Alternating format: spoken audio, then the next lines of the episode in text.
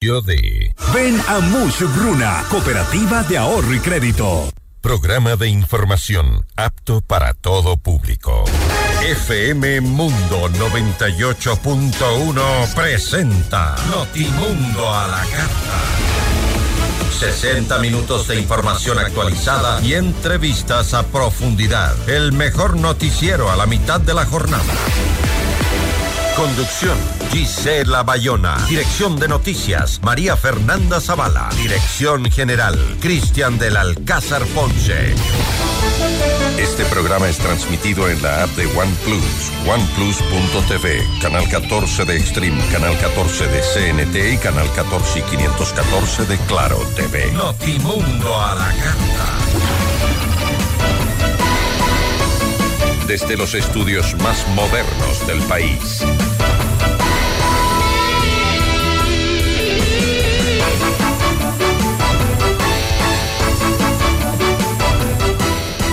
¿Qué tal? ¿Cómo están? Muy buenas tardes con todos. Siempre es un gusto poder acompañarlos con la información en Notimundo a la carta. Hoy en nuestras entrevistas conversaremos con Sonsoles García. Ella es ministra de Producción, Comercio Exterior, Inversiones y Pesca. Hablaremos sobre el impuesto al valor agregado, el IVA y eh, la participación de Ecuador en el Foro Económico Mundial. ¿Es acaso el país cada vez eh, menos atractivo para la inversión extranjera? También nos va a acompañar Johnny Cadena, vocero de los guías penitenciarios en servicio pasivo los guías que fueron liberados volverán a trabajar en las mismas condiciones que permitieron su secuestro. Bienvenidos. Titulares de Notimundo a la Carta. Más de 100 armas fueron encontradas tras un operativo de la policía en Cumbayá. Recapturan en Panamá a Daniel Salcedo, procesado por el caso Metástasis en el que se investiga una red de delincuencia organizada. Junto a él también fue detenido el ex gerente del hospital Guasmo Sur. La Corte Nacional de Justicia inició el proceso de extradición. La Contraloría General del Estado determinó 36 informes con indicios de responsabilidad penal por 40 millones de dólares de perjuicio al Estado, la mayoría de ellos de gobiernos autónomos descentralizados. Y el presidente de Colombia, Gustavo Petro, se pronuncia sobre la presunta presencia en ese país de alias Fito, líder de la banda delictiva de los choneros, y pide capturarlo. Reportan presunta amenaza de bomba en los alrededores del edificio de la Previsor en la Avenida Naciones Unidas y Amazonas. Las Fuerzas Armadas y la policía ya están en el lugar. El Ministerio de Educación mantendrá las clases virtuales hasta el viernes 19 de enero tras la situación de inseguridad que enfrenta el país. En Argentina detienen al implicado en el asesinato de una adolescente en Cuenca. En lo internacional, más de 9.000 damnificados y siete ciudades en situación de emergencia dejan las torrenciales lluvias registradas en el estado brasileño de Río de Janeiro. Una ola invernal azota los Estados Unidos. Temperaturas de 30 grados bajo cero obligan a cerrar escuelas, restringir el servicio de buses y abrir refugios. Notimundo a la carta. Buenas tardes y bienvenidos. Notimundo a la carta, una opción para mantenerse informado. Ahora las noticias.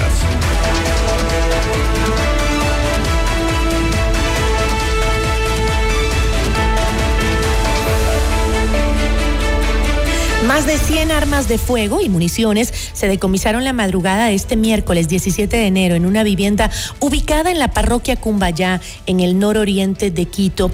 Galo Erazo, director nacional de investigación de la Policía Judicial, entregó más detalles de este operativo en el que eh, se denominó Arsenal. A través de la figura de acto urgente, procedió al allanamiento de este inmueble en cuyo interior se encontraron armas largas en un número de 75, armas cortas en un número de 33, como un sinnúmero de municiones de diferente calibre, instrumentos de prensa para recargar munición, pólvora y demás indicios asociativos. En el lugar también fue aprendido un ciudadano que luego de la audiencia de calificación de flagrancia y formulación de cargos se resolverá su situación jurídica. En entrevista para una cadena internacional, el presidente Daniel Novoa destacó la importancia de bloquear el financiamiento del narcotráfico en el país para reducir el poder de los grupos del crimen organizado. Asimismo, resaltó la necesidad de recuperar la institucionalidad del Ecuador. Primero necesitamos una presencia permanente de los militares en las cárceles. Tenemos que tener control también interno que se había perdido en los últimos años, asimismo debemos de bloquear el financiamiento a estos grupos terroristas. Hoy en día pues hay dinero en Banca Nacional, asimismo como Banca Internacional, el cual pues debemos de estar muy atentos y debemos de controlar para que no se sigan financiando estos grupos y sigan causando terror en la sociedad ecuatoriana. Pero un país en una situación muy difícil, un país con que lo han dejado, donde el gobierno pasado con 4.600 millones de dólares de atrasos en pagos eh, internamente a municipios, a prefecturas, a proveedores del Estado. Asimismo, una falta de institucionalidad en algunas eh, de las instituciones del Estado, como el SNAI, en el cual estamos cambiándola totalmente. Además, el primer mandatario se refirió la tarde del 17 de enero a la cooperación internacional que necesita el Ecuador, especialmente de países a los que llega la droga enviada desde Ecuador. Y era una medida que debíamos tomar para que agarrar el toro por los cuernos e irnos con todo, acabar con este problema, para por fin volver a tener crecimiento económico, poder darle empleo a nuestros jóvenes que hoy en día tienen una tasa entre desempleo y subempleo por arriba del 50%, y darle ayuda social y apoyo también a las familias que han vivido en violencia en los últimos cuatro años. Es algo que ya lo hemos hablado eh, con los Estados Unidos por medio del embajador. Estamos en contacto directo con la Secretaría de Estado de los Estados Unidos y es importante que entiendan que esto es un problema global. Esto no es un problema solo en el Ecuador la droga que sale del Ecuador, estos grupos narcoterroristas terminan, pues, en su mayoría en Estados Unidos o en Europa. Entonces necesitamos ayuda de los países donde son el destino del producto para tener seguridad aquí interna, porque lo que más le afecta a la población es la violencia que trae el narcoterrorismo. La ministra de Gobierno y del Interior, Mónica Palencia, presentó el informe de rendición de cuentas de la cartera de Estado ante la Comisión de Seguridad de la Asamblea Nacional. En la sesión se refirió al incremento del 12 al 15% del IVA propuesto por el presidente Daniel Novoa como una medida urgente para combatir el terrorismo. Pero nosotros estamos escuchando y vengo escuchando de dónde sacamos el dinero y cuánto necesitamos. Y si debemos de que el dinero venga de una fuente o de otra. Creo que no estamos entendiendo el momento histórico. En este momento la pregunta es otra.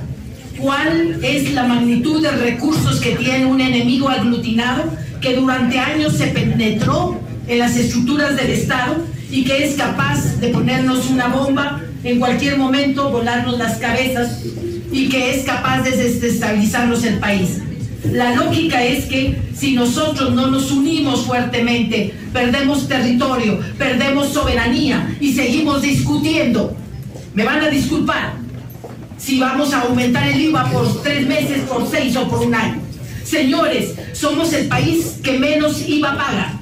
Yo no he salido en ningún video diciendo voten a favor del incremento del IVA tres puntos. Es lo mínimo que podemos hacer.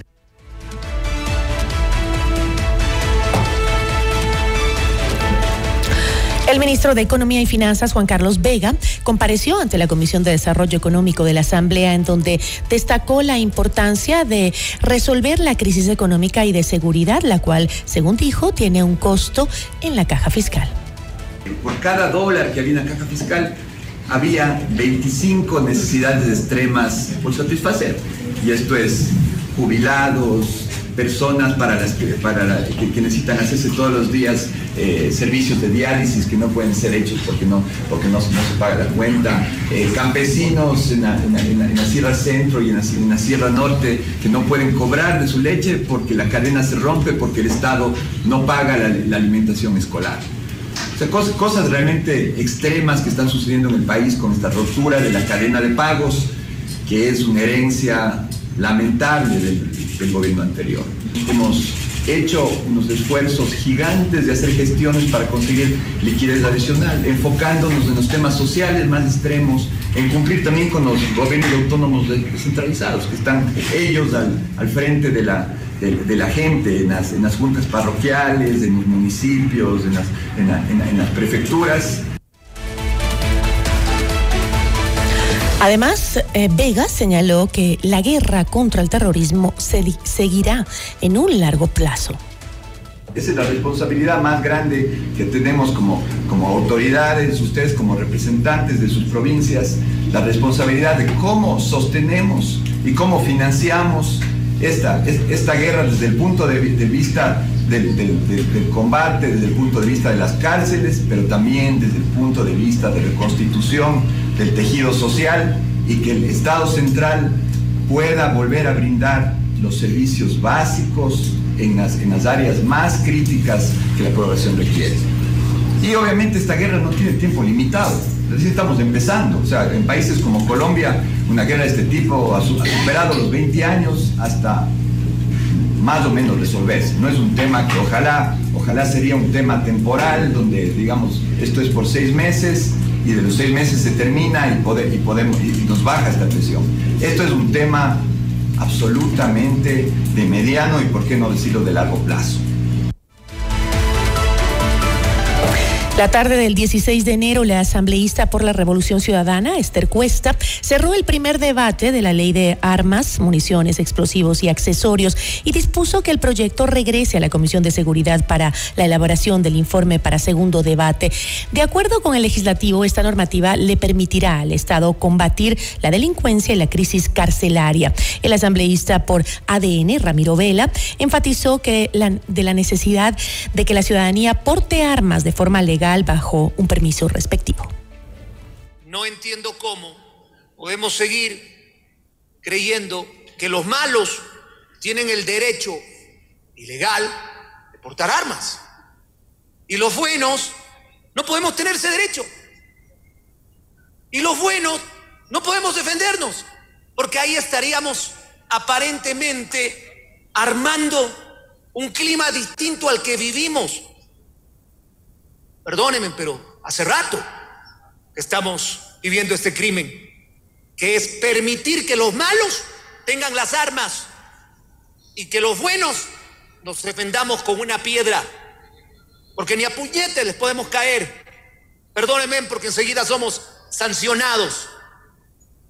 Acá no es cuestión de seguir viviendo con una ley de hace 40 años.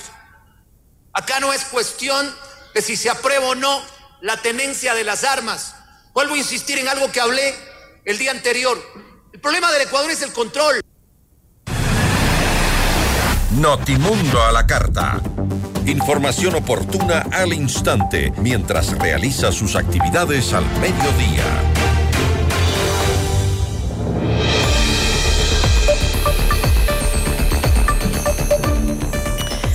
Más de mil millones de dólares al año le costaría al Estado la lucha contra el terrorismo tras la declaratoria de conflicto armado interno. Con medidas como el aumento del IVA, ¿el país es cada vez menos atractivo para la inversión? La entrevista a la carta, en diálogo directo con los protagonistas de los hechos.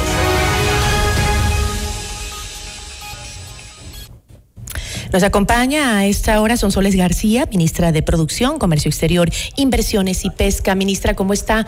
Muy buenas tardes, gracias por acompañarnos. Gisela, buenas tardes y a todos los oyentes, muchísimas gracias por tenerme aquí. Ministra, el costo de la guerra y la ineficiencia del Estado en el manejo de las cuentas públicas recaerá finalmente sobre la ciudadanía con este incremento del impuesto al valor agregado? No tenemos por qué verlo de esta manera. Eh, Ecuador es uno de los países que tiene la tarifa de impuesto al valor agregado más baja. Tenemos que recordar que la dolarización tiene un costo y es algo que los ecuatorianos hasta la fecha no hemos podido determinar. Adicionalmente, Gisena, me gustaría que, que la ciudadanía conozca que para sostener la dolarización puede venir el financiamiento o los dólares de dos fuentes. Primero, las exportaciones y segundo, la inversión extranjera directa. Ecuador ha sido el país andino que ha recibido la menor cantidad de inversión extranjera directa en los últimos años. ¿Por qué teniendo un 19% de IVA Colombia recibió más de 12 mil millones de dólares? ¿Por qué Perú, teniendo más de un 17% de IVA, recibió más de 20 mil millones? No tiene nada que ver con el impuesto al valor agregado. Tenemos que ofrecer un ambiente propicio para atraer al inversionista. Eso es lo que a través de los diferentes proyectos de ley estamos enviando una señal a los inversionistas. Yo me he reunido con varios acá en Davos Ministra, y hay una muy buena señal sobre eso. Vamos a hablar más adelante sobre justamente eh, este foro que se está realizando y la importancia para el Ecuador. Eh, pero usted menciona a que hay que sostener la, dolarización. ¿Acaso eh, estaría en riesgo la dolarización en el país? Claramente, Gisela, yo no soy la dueña de la cartera de Estado de Finanzas para poder decirlo, pero lo que sí puedo decir como una persona responsable eh, de mi cartera de Estado y velando por las finanzas de los ciudadanos ecuatorianos, es que en el momento en que Ecuador no puede cumplir con los pagos a proveedores, cuando Ecuador no puede cumplir con sus, con sus obligaciones como empleador, cuando Ecuador no puede cumplir con el resto de obligaciones que tiene, teniendo una deuda que llega casi al 60% del PIB, claramente el sistema financiero podría tener una contaminación, lo que podría llevarnos a, una desdolarización, si se lo quiere decir, pero no porque se la busque, sino porque las finanzas públicas no dan más. Es por eso que los ciudadanos, si queremos sostener el dólar y si queremos tener una economía dolarizada, tenemos que poner el hombro en ese sentido. El ministro Vega ha hecho énfasis en que la guerra nos va a costar. Adicionalmente a eso tenemos un Yasuní sin explotar. Tenemos un país que por su inseguridad jurídica no es atractivo a la inversión extranjera directa, a pesar de que se están haciendo todos los esfuerzos para ello.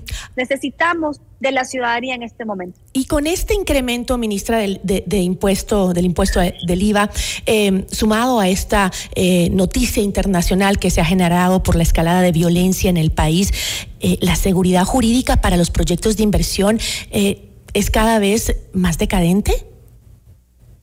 Al contrario, en el momento en el que el proyecto para subir el impuesto agregado se envió a la Asamblea, el mundo lo vio con buenos ojos. ¿Por qué? Porque están viendo un gobierno, el presidente Novoa, responsable con las finanzas públicas. Están viendo un gobierno que quiere hacer las cosas bien.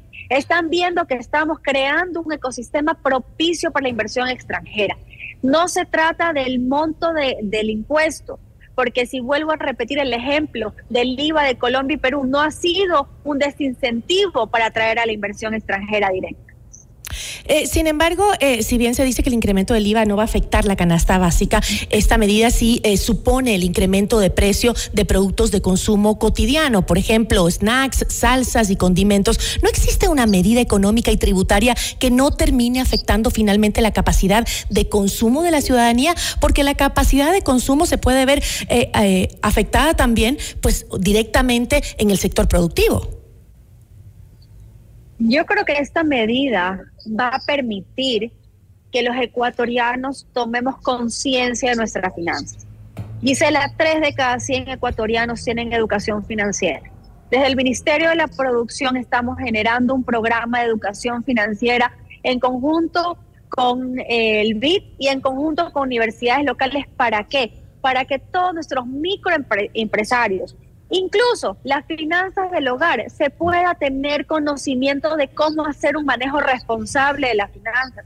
porque lo que no puede pasar es tener un país con tasas de interés para microcréditos entre el 15 y el 24%, que no son competitivas. Eso permite el financiamiento ilícito. Eso permite que los micros no puedan surgir y tengan que recurrir a actividades ilícitas. Nosotros como, como gobierno tenemos que proveerle las herramientas adecuadas a la ciudadanía. Eso no va a llevar a una disminución en el consumo, va a llevar a que tengamos un orden en cuál es la prioridad de consumo de los hogares ecuatorianos. Sí, pero para que la comunidad aprenda, para que la sociedad aprenda y se familiarice con eso que usted dice que es muy importante, yo creo, el manejo eh, de las finanzas de cada ecuatoriano, que realmente es necesario.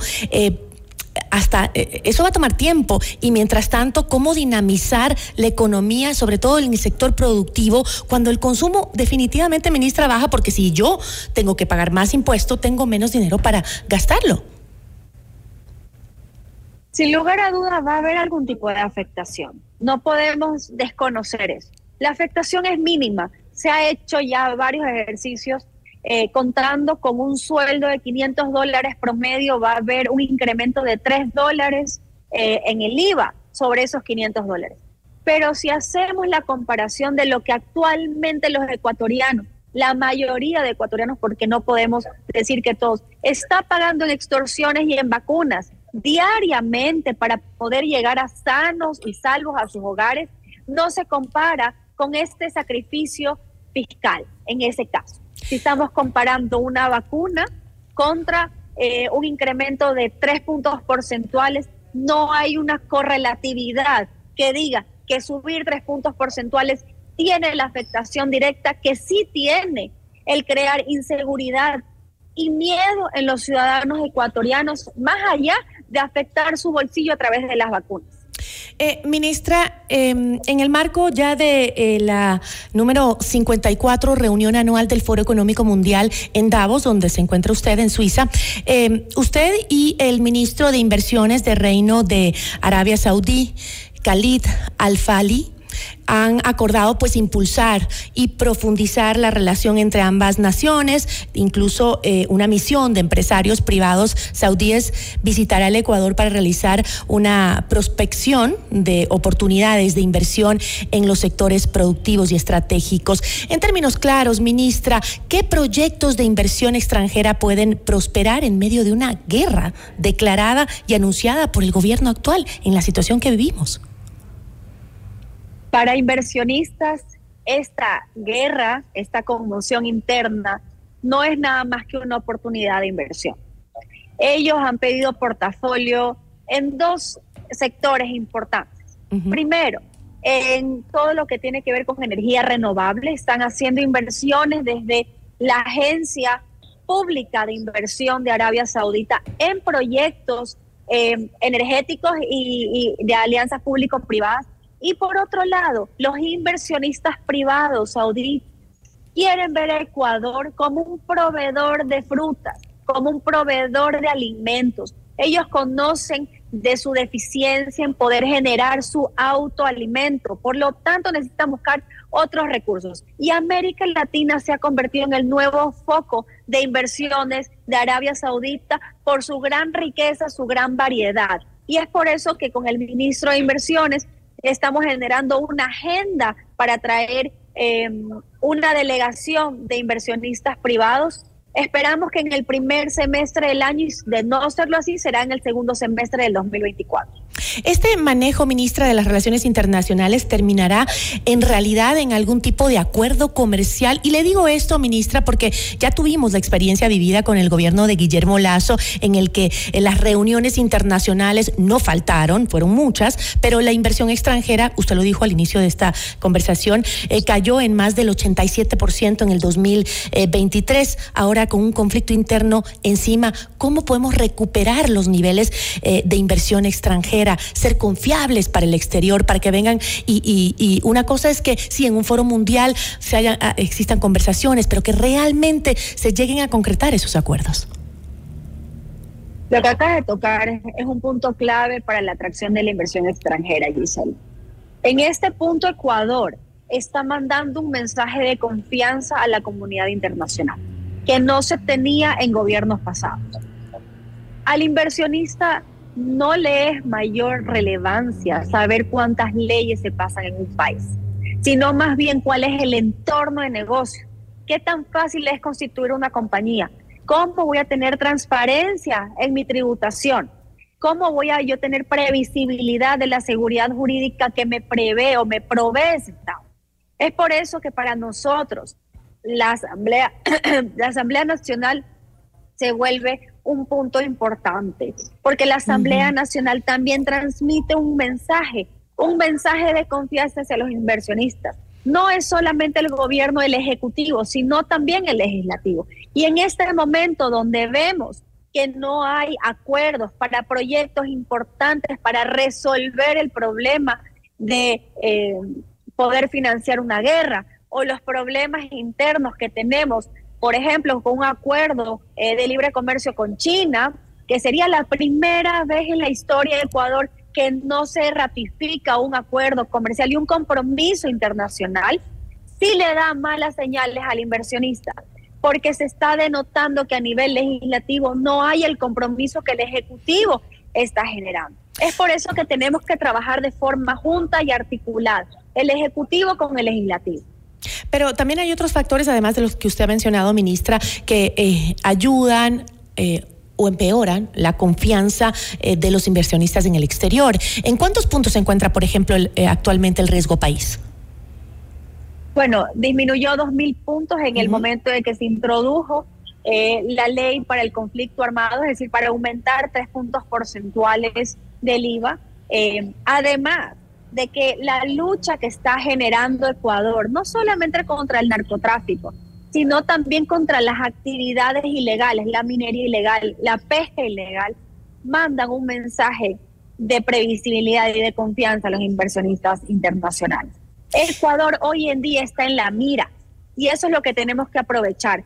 No necesariamente, Gisela, nos vamos a llenar de acuerdos comerciales porque no se trata de eso. Se trata de tener una política pública de Estado clara, previsible y sostenible en el tiempo. Que no solamente nosotros creamos que la inversión va a venir para poder importar, también tenemos que tener una política pública industrial local robusta para que el inversionista extranjero sepa que cuando viene a invertir en Ecuador, invierte bajo reglas claras y que va a poder exportar con origen ecuatoriano un producto de, origen de inversión de un tercer país. Reglas claras que implican mantener, por ejemplo, eh, la, tributación constante y no hacer constantemente eh, reformas tributarias que afectan justamente a esa confianza de eh, los inversionistas extranjeros, incluso del inversionista ecuatoriano.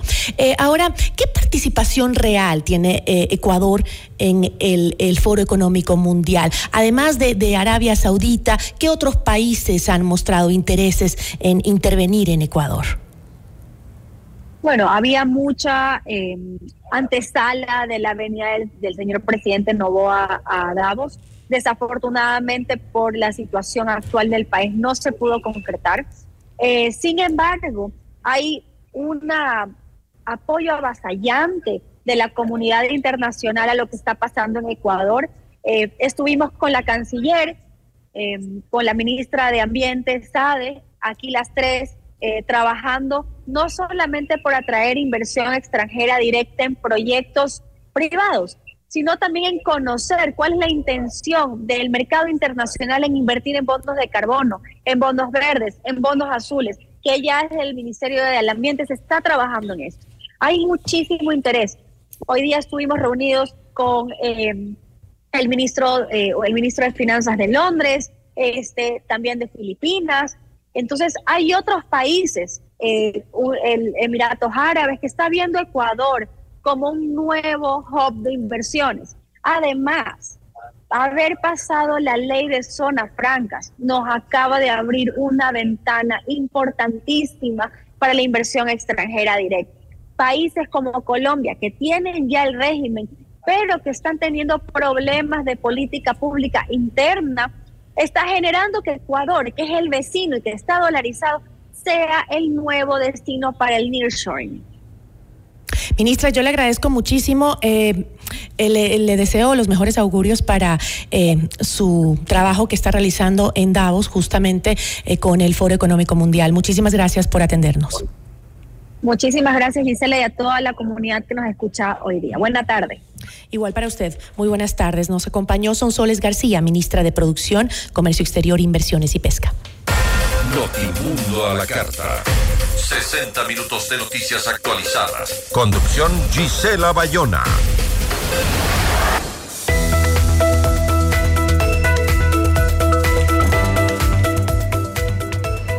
No te preguntes cuánto cuesta un seguro, pregúntate mejor cuánto te costaría no tenerlo.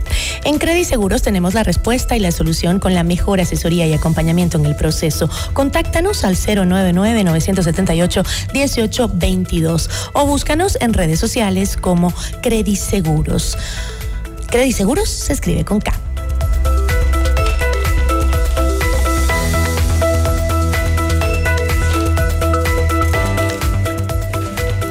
lo que necesitas lo puedes lograr con créditos de Mushukruna a nivel nacional. Crédito para tu negocio, tu nuevo vehículo, compra de productos, emprendimientos, estudios, tu casa o lo que necesites. Estamos en todo el Ecuador. Adquiere el libro del abogado Luis Alfonso Chango en todas las agencias de Mushukruna o a domicilio. Comunícate al 098 536 6772. Ya volvemos con Notimundo a la carta.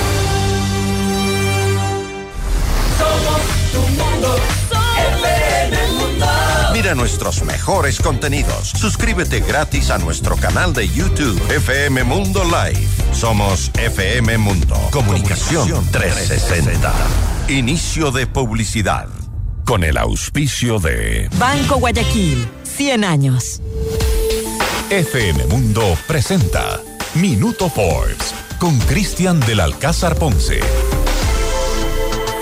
Bienvenidos en FM Mundo, es el Minuto Forbes. Una nueva terapia genética basada en CRIBS pretende reescribir las reglas del tratamiento del colesterol. El tratamiento promete eliminar el colesterol malo con una sola infusión, lo que podría suponer un cambio de paradigma en la atención cardiovascular. Las personas que nacen con esta enfermedad necesitan tomar diariamente unas pastillas llamadas estatinas o inyecciones periódicas para reducir su colesterol. Más en forbes.com.es.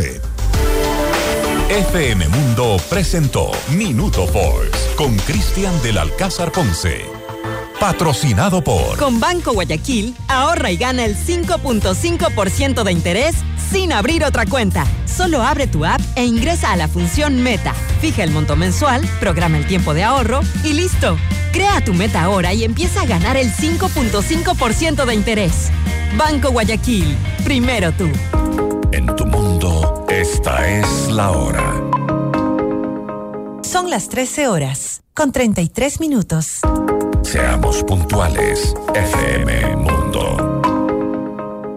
Hoy yo quiero vivir, decorar al estilo Living Home Center. Para construir, decorar, mejorar tu hogar. Para pisos y paredes hoy tenemos más. ¿Quieres mejorar tus ambientes? Hoy Living Home Center está aquí. Queremos verte los acabados, sus formas, calidad hay de sobra. Gripine Home Center.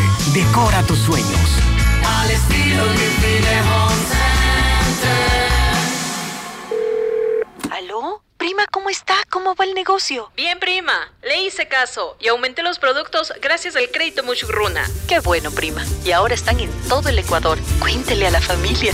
Apoyamos todas sus iniciativas y le damos crédito para lo que necesite. Negocio, estudios, viaje, vehículos y más. Hasta 30 mil dólares, sin base y sin garante. Acérquese a la agencia más cercana y solicite su crédito en todo el Ecuador. Aplica condiciones. Abogado Luis Alfonso Chango, gerente general. Estamos en el centro norte y sur de Quito. Head Shoulders, el shampoo más popular de la región.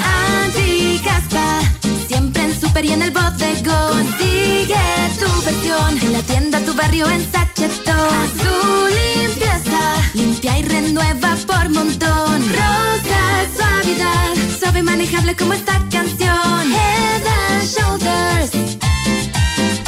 Somos tu mundo. FM Mundo.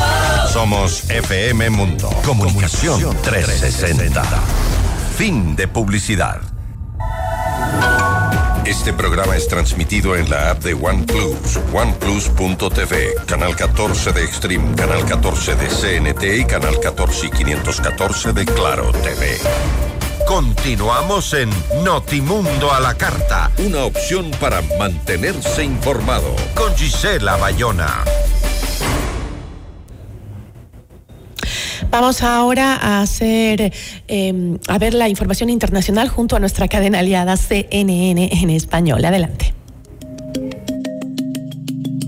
Hola, soy Patricio León desde la Ciudad de México y estas son las cinco cosas que debes saber a esta hora.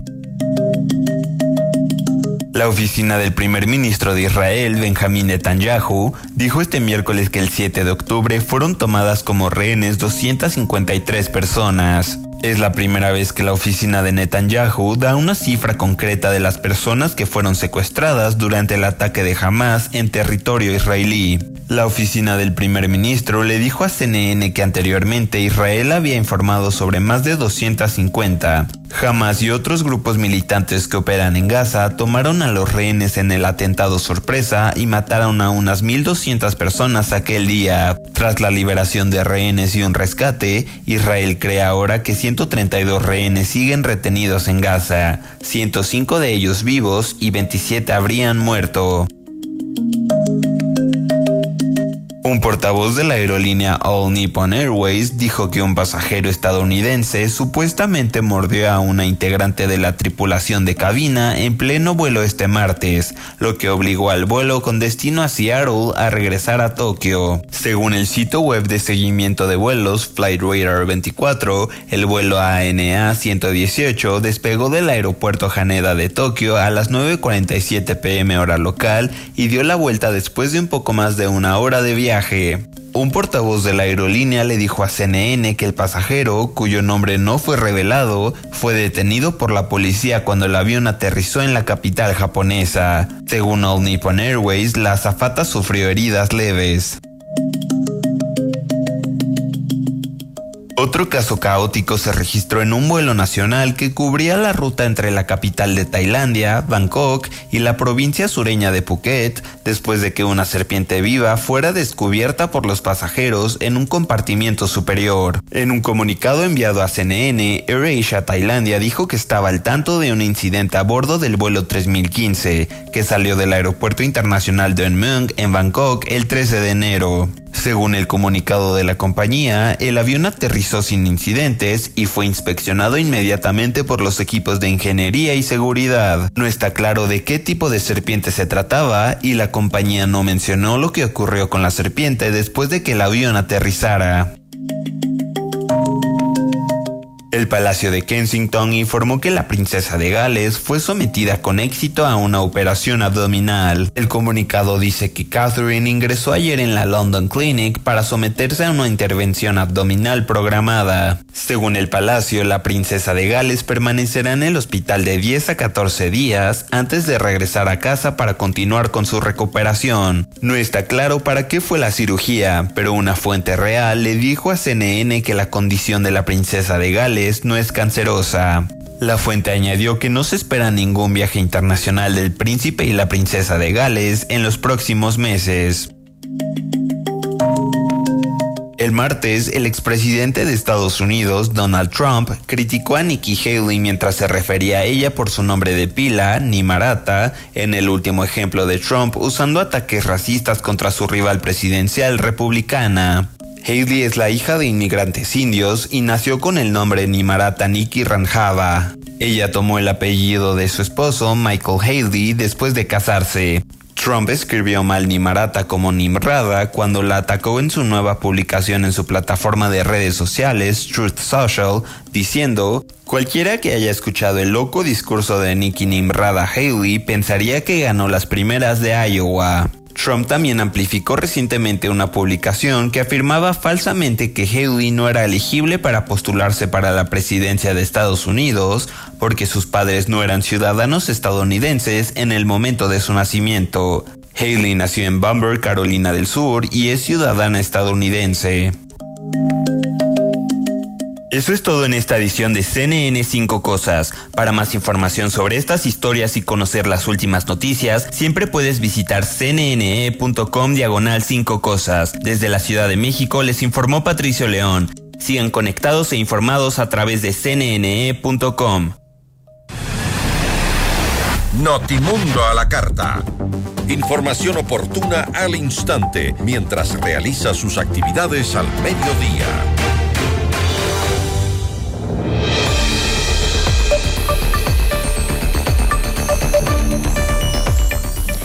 Seis días le tomó al gobierno gestionar la liberación de alrededor de 200 guías penitenciarios que permanecían secuestrados en las cárceles. Ahora, eh, ¿tienen estos guías que regresar a trabajar en las mismas condiciones en las que pues se dio su secuestro? La entrevista a la carta, en diálogo directo con los protagonistas de los hechos.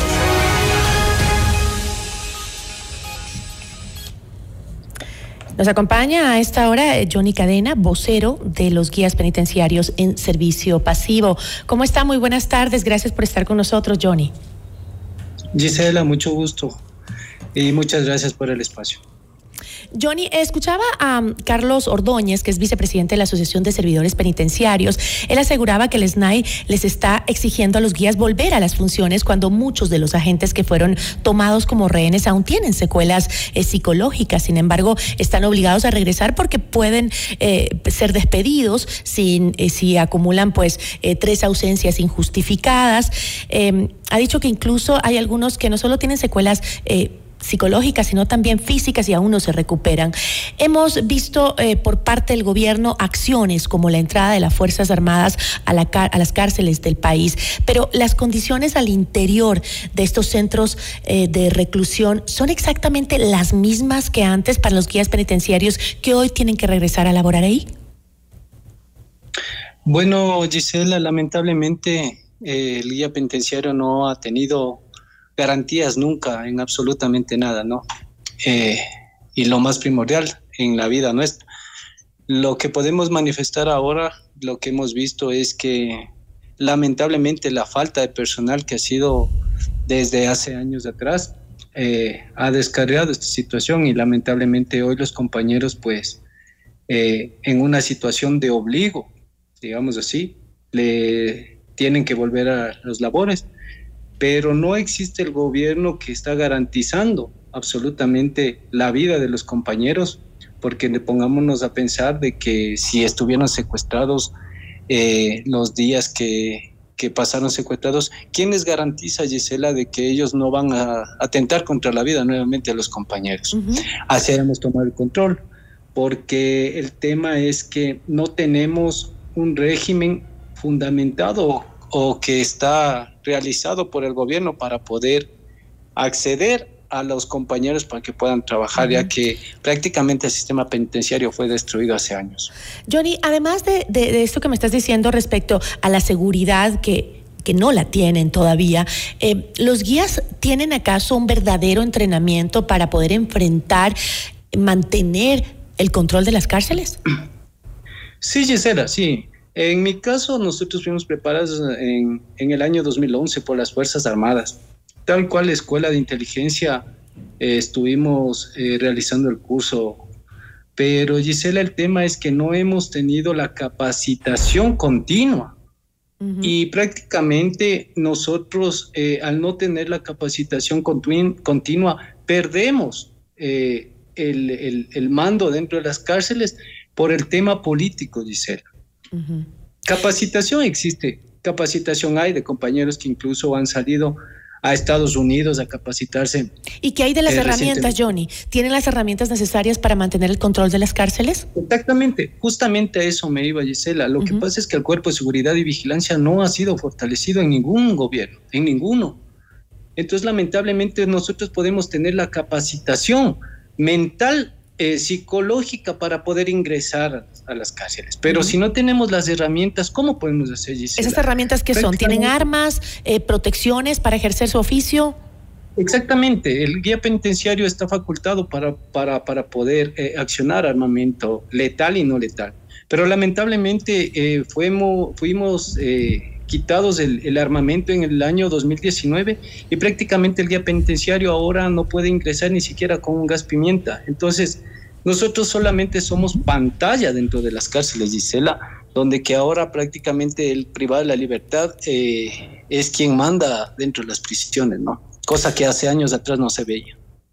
Eh, pero según, eh, por ejemplo, ahora vemos a cada momento que entran a encontrar eh, armas de contrabando. Eh, se encuentra también hace, hace poco, por segunda ocasión, se encontró que en el SNAI habían encontraron armas de contrabando, se mete por ahí un montón de cosas a los, para los privados de libertad.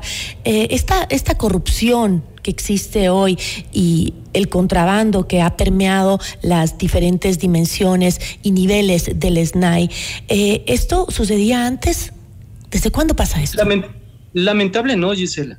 Eh, lamentablemente no. Nosotros hemos, eh, yo salí en el año 2016 por una terminación de contrato de parte del gobierno donde que pedían que prácticamente nosotros no éramos indispensables o que nosotros estábamos en vano ahí en las cárceles, que el personal no, no estaba, estaba demasiado.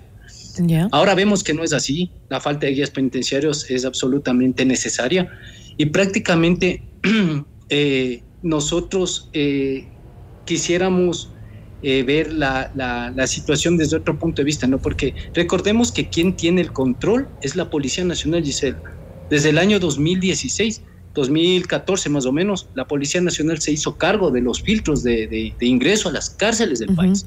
Entonces, lamentablemente, no. Obviamente, la gente indica de que el día penitenciario es quien mete las armas, mete municiones, mete artículos prohibidos, pero por supuesto, Gisela, no nos damos cuenta quién tiene eh, el control de los filtros. Recordemos que en los estados de excepción y hasta la actualidad quien ha tenido el, control del primer filtro es las Fuerzas Armadas. Pero también se hablaba de las llaves, las llaves de los pabellones. Las llaves de los pabellones no lo tienen eh, la policía ni los guías, lo tienen los internos. Sí, Gisela, pero las, las cosas entran por la puerta principal donde que los guías prácticamente son revisados de pies a cabeza, desvestidos por, por parte, por poco, donde que los administrativos no son así. Los señores directores entran sin, sin, sin ningún tipo de revisión. En los grandes operativos, Gisela, se han encontrado eh, armamento, pero prácticamente de Policía Nacional y del Ejército. Cuando usted entra a una regional, Gisela, yo le hago una pregunta.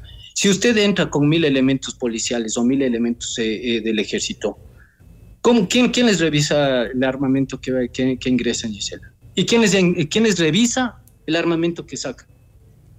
Pero por favor, aquí no es solamente de echar la culpa a los guías penitenciarios, que no digo que existen malos elementos, ¿no? Y que han trabajado comúnmente con la policía, con elementos de la Policía Nacional, inclusive con elementos de las Fuerzas Armadas, que hemos visto que han sido detenidos dentro de los filtros de ingreso a, los, a, las cárceles.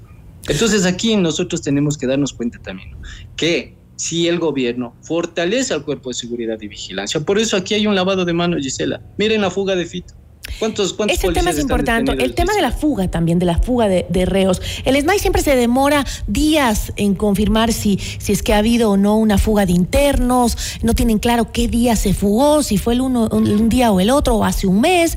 ¿Eso qué quiere decir? Que no tenemos un verdadero conteo de internos, no tenemos una base de datos real de quiénes están presos y quiénes no en las cárceles.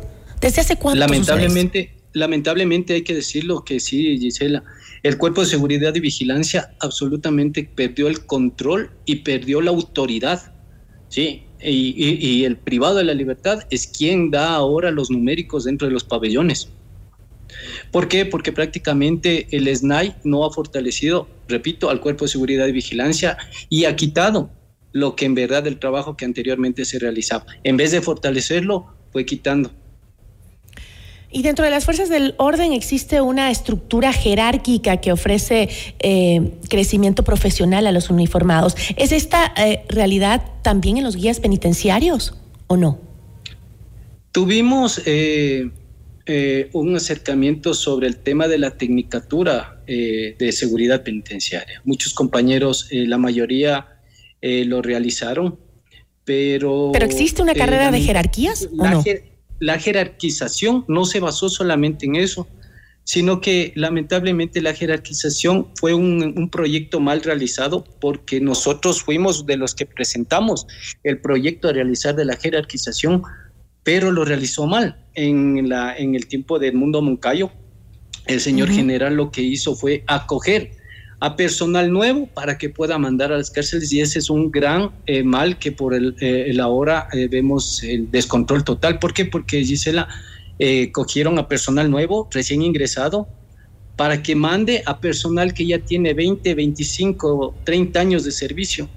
Entonces, prácticamente, ¿en qué parte del mundo usted ha visto que la experiencia de en una situación aún más caótica de donde lo que se está viviendo no le dan el servicio que, que se necesita. Es decir, no existe un proceso de jerarquización dentro de las no filas de los guías penitenciarios. No existió, solamente fue eh, situaciones a dedo donde que títulos universitarios prácticamente por, eh, sin desmerecer a nadie, que tenían de, de chefs, pasaron a ser jefes jerárquicos superiores.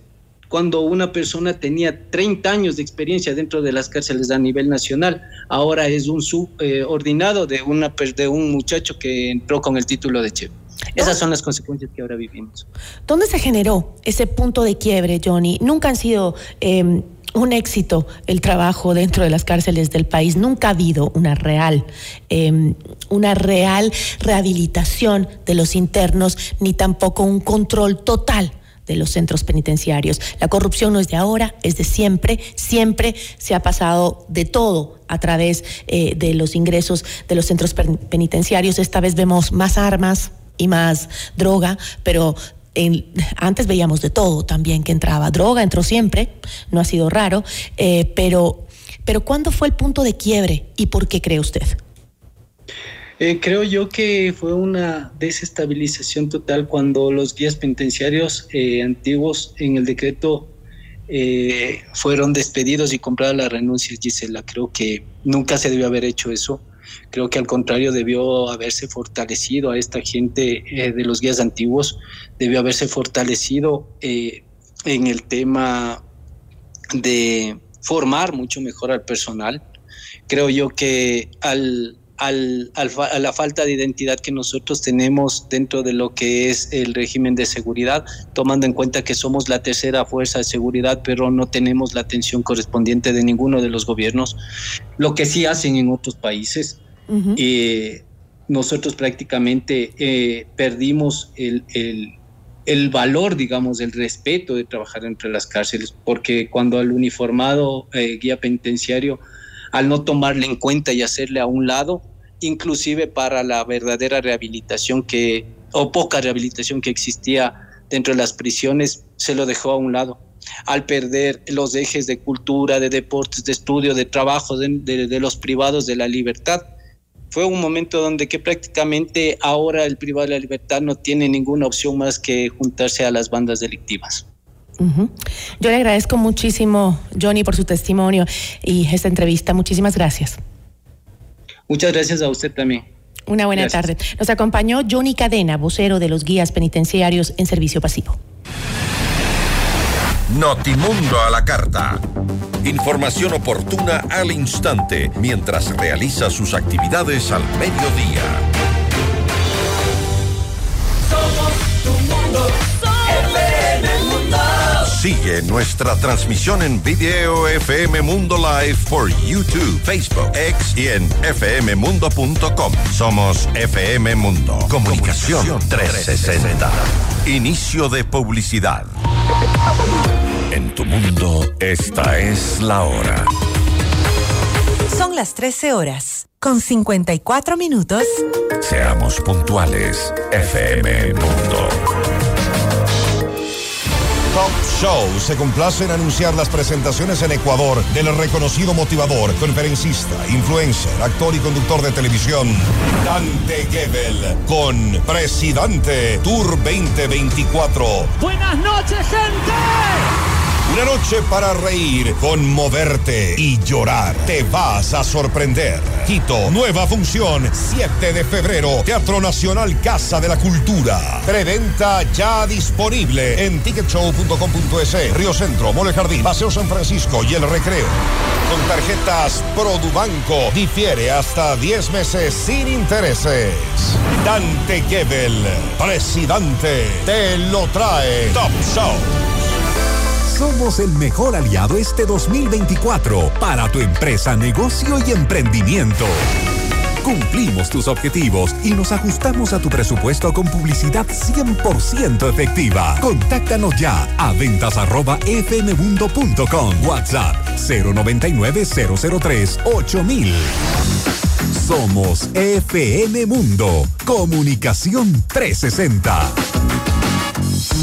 Indoauto, el concesionario Chevrolet con más de 50 años de trayectoria, combina experiencia e innovación para brindarte el respaldo y la asesoría que necesitas. El Indo Territorio es confianza, garantía y servicio personalizado. Encuentra una agencia Indoauto a cada 150 kilómetros entre Quito y Guayaquil. Descubre el Indo Territorio y vive la mejor experiencia en ventas y servicio. En Indoauto tenemos un Chevrolet para todos. Visita nuestra agencia en Quito, ubicada en las Naciones Unidas 1780 y América. Somos tu mundo. FM Mundo. Somos FM Mundo. Comunicación 360. Fin de publicidad. Le invitamos a escuchar nuestro siguiente programa. 14 horas. Café FM Mundo. Con Nicole Cueva, Carla Sarmiento y Marisol Romero. Este programa es transmitido en la app de OnePlus, oneplus.tv, canal 14 de Extreme, canal 14 de CNT y canal 14 y 514 de Claro TV. En 98.1 continuamos con Notimundo a la carta. Notimundo a la carta, una opción para mantenerse informado. Ahora las noticias.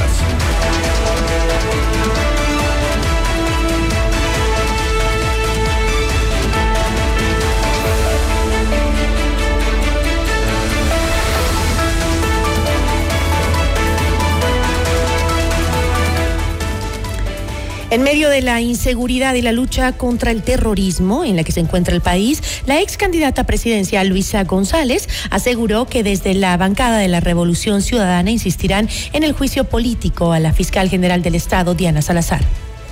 Por supuesto que sí, lo planteamos desde la bancada, está ya eh, presentado el pedido de juicio político. Eh, parte de la inseguridad que vive el Ecuador también está vinculada al sistema de justicia, al trabajo que está haciendo la fiscal Diana Salazar. Vemos en el caso León de Troya, nunca salió a hablar de- ante los medios, a seguir con, con las acciones como las ha hecho en el caso Metástasis. Pero el Hay caso una Metástasis es un ¿no? terremoto, es un terremoto de corrupción. Y el caso León de Troya, creo que vinculaba al presidente de la República, es un caso aún más grande de corrupción en donde se tiene que ir hacia las cabezas, los líderes de las bandas delictivas, los líderes que no solamente están en, eh, en, en estos grupos delictivos organizados, sino en justicia, en fuerza pública y en el mismo gobierno nacional. Un día después de que el presidente de la Corte Nacional de Justicia, Iván Saquicela, confirmó a Notimundo que Daniel Salcedo, uno de los procesados en el caso Metástasis, fue retenido en Panamá, la entidad solicitó formalmente su detención y extradición. Mediante un comunicado, la Corte indicó que también se pidió que Salcedo permanezca detenido mientras se tramita este proceso que ha sido iniciado en su contra. Por su parte, la policía informó la detención de una segunda persona identificada como Álvaro Ponce, exgerente del Hospital del Guasmo Sur, quien enfrenta un proceso por venta ilegal de medicamentos. A las 8 horas con 30 minutos de este miércoles estaba previsto que inicie la audiencia de juzgamiento de Sebastián y César Yunda, hijo y hermano del exalcalde de Quito, Jorge Yunda, investigados por el presunto delito de asociación ilícita. Sin embargo, el tribunal encargado del caso difirió la diligencia por pedido de la defensa de Sebastián Yunda. La justificación para el aplazamiento del proceso fue que su abogado, Edgar Molina, se encuentra fuera del país. El tribunal aceptó la solicitud, pero no fijó una nueva fecha para el juzgamiento y señaló que se comunicará oportunamente a las partes procesales el nuevo día y hora. Alrededor de 200 testigos han sido convocados para presentar su testimonio en la audiencia. Revisamos otros temas. Jaime Junior B principal sospechoso de asesinato de eh, José Andrés Vintimilla, un joven de 17 años que fue encontrado muerto en una laguna en Cuenca, fue detenido en la Argentina. La policía de Ecuador informó que su aprehensión se dio gracias a su trabajo coordinado con las autoridades de Argentina y la Interpol. El 17 de septiembre de 2023, el joven José Andrés fue reportado como desaparecido. Un mes después, su cuerpo fue encontrado en la laguna Napale, en el Parque Nacional Cajas.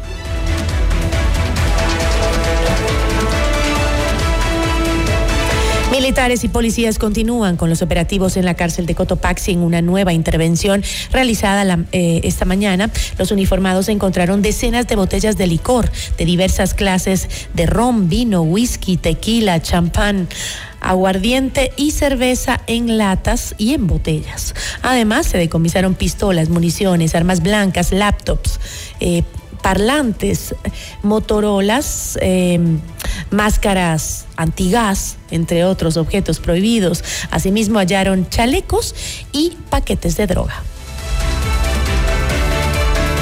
La falta de recursos económicos complica el combate total a la delincuencia en Esmeraldas, explicó el alcalde eh, Vico Villasís en Notimundo al Día. Añadió que el gobierno debe abordar de forma integral los problemas de la ciudad y la provincia para que rinda frutos los esfuerzos empleados.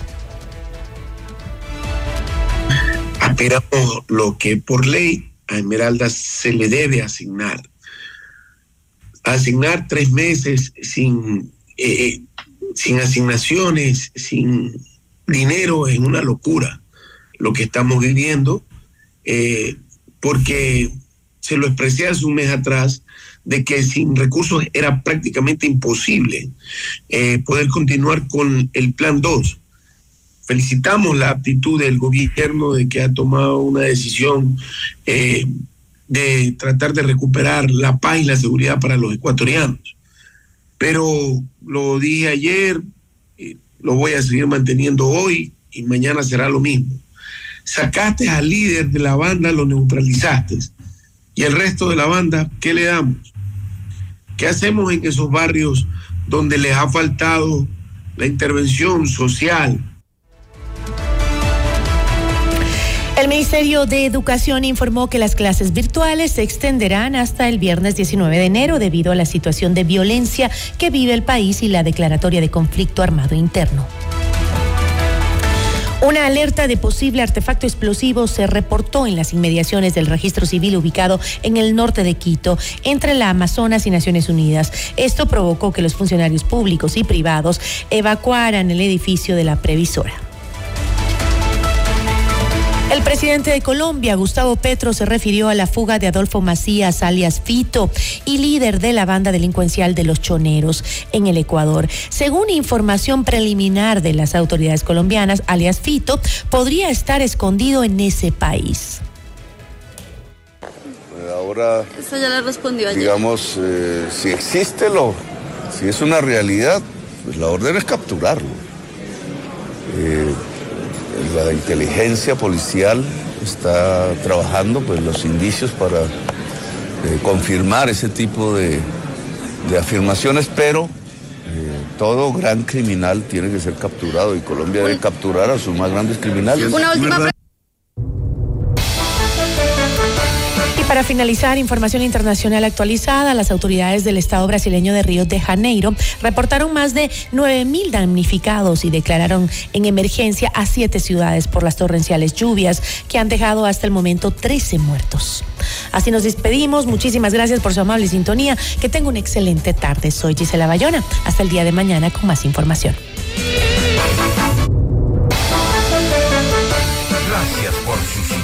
Esta tarde. FM Mundo 98.1 presentó Notimundo a la carta. 60 minutos de noticias actualizadas y entrevistas. El mejor noticiero a la mitad de la jornada. Conducción Gisela Bayona. Ingeniería de sonido Darío Gutiérrez. Producción FM Mundo Live Javier Merino. Dirección de arte Laili Quintero. Coordinación y redacción Fernanda Utrera. Redacción y redes sociales José Martín Muñoz. Dirección de noticias María Fernanda Zavala. Dirección general Cristian del Alcázar Ponce. Notimundo a la carta.